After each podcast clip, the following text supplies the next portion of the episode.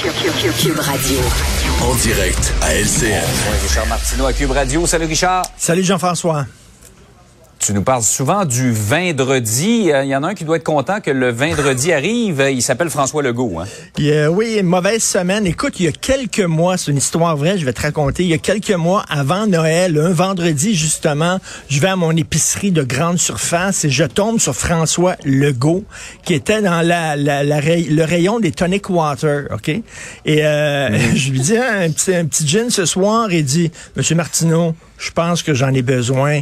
J'ai eu une très grosse semaine. Il m'a dit ça il y a quelques... Alors là, on est vendredi.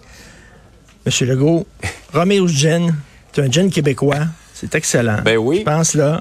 En bois local. Regarde, regardez, même pas de tonique. Même pas de tonique. Je pense que vous en avez besoin. Un gros Même verre. pas sur glace. ouais, il y a gros puis Voilà. gros, là.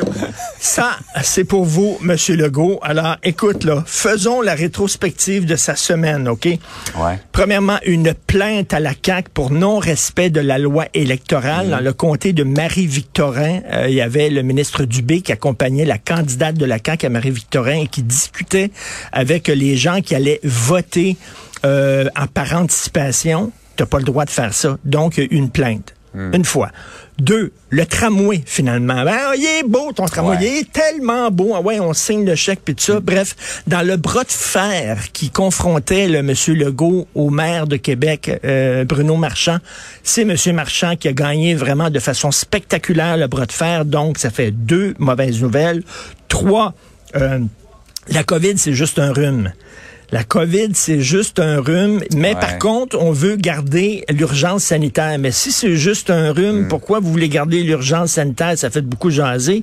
Et quatre, Aaron, tout ce qu'on a appris, vraiment, c'était Ben oui. épouvantable. Et là, euh, il y a deux ministres qui s'en vont, qui ne se représenteront pas, bien sûr. Ça surprend personne, Madame McCann et Madame Blais.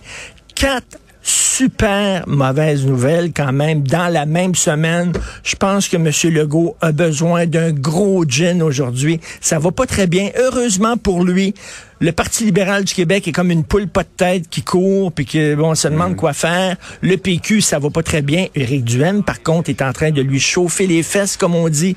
Bref, Ouais. ce n'est pas une très bonne semaine pour M. Legault. Ouais, il va tenter d'oublier tout ça euh, en fin de semaine. Oui. On est euh, quand même euh, à moins de six mois maintenant des, des prochaines élections. Euh, Stephen Guilbeault maintenant.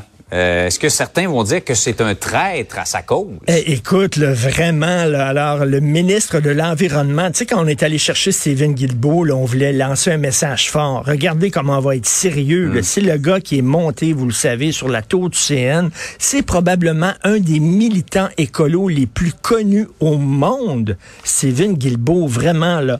Alors là, non seulement le, le gouvernement fédéral euh, a acheté un pipeline, on sait le pipeline Trans Mountain, mais là, ils ont donné le feu vert à un projet pétrolier qui va durer 30 ans. On va pomper au large de Terre-Neuve un milliard de barils de pétrole. Ça a l'air qu'il n'était pas tellement pour ce projet-là, mais qu'est-ce que tu veux, quand tu arrives au Conseil des ministres, t'es pas tout seul, donc il a fallu qu'il mette de l'eau dans son vin.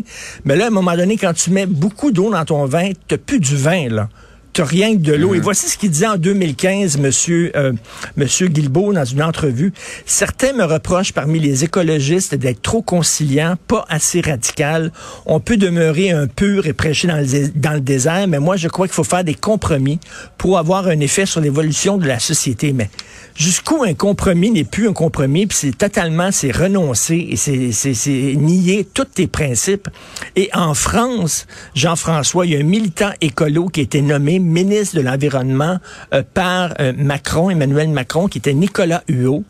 Et Nicolas Huot, Ouais. c'était vraiment un message très fort. Et à un moment donné, il sentait que le gouvernement voulait pas aller lui- où lui voulait aller. Le gouvernement n'était pas assez vert. Et en pleine entrevue à la radio, il a démissionné.